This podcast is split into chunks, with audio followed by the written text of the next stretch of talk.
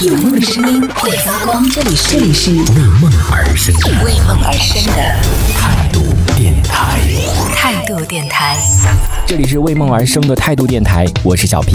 这一年当中的最后一个月，所以大家也可以来回想一下，在这一年当中有哪一些得和失。这也是我今天看到朋友圈当中，正好有一个朋友他分享了在这一年当中的一些得与失。嗯，我在这一年当中，要说失去的话，其实也失去了挺多东西的。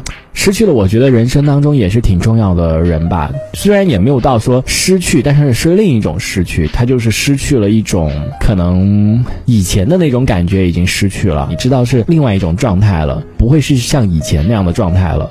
所以在今年，我觉得是一个挺大的一个失去的一样一样东西。不会像以前那样的陪伴你了，我觉得这是一个挺可惜的。就是以前可能会有很多话可以说，任何事情吧，可能第一时间就会跟他讲。可是当你知道一样东西到了尽头的时候，对，就克制了，就没有什么好。除了每天的问候吧，可能就是简单的问候之后之外呢，几乎没有什么可以感觉好像要分享的一些东西了吧。所以就是可能换了一种方式陪伴，就不会像以前那样的方式来陪伴了。就就我觉得这一点是挺可惜的一点。另外一些失去可能。就失去了 很多很多的汗水，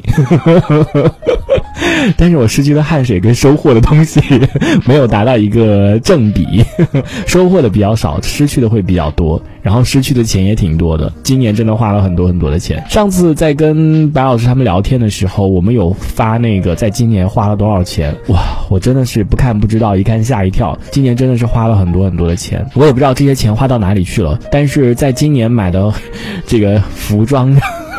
服装上面这个制装费上面是比去年可能要多了一倍吧，不知道为什么今年特别爱打扮，因为不过这是可以理解的，因为我们就这种跳舞的人嘛，就是比较费裤子，就可能会比较注重打扮自己，就失去的这个金钱也挺多的，还有一些得到的，得到的。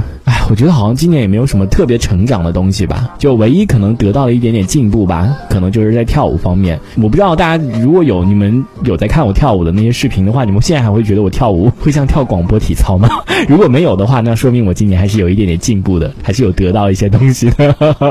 应该不会了吧？我觉得现在如果还有人说会的话，还挺像广播体操的，我觉得那是嫉妒，那就是嫉妒我太优秀了。这一小节我们暂时先聊到这里。喜欢我们节目的朋友，别忘了订阅。关注评论区里的精彩留言，更有机会被主播翻牌，在节目中进行播出。这里是为梦而生的态度电台，我是小皮，我们下次接着聊。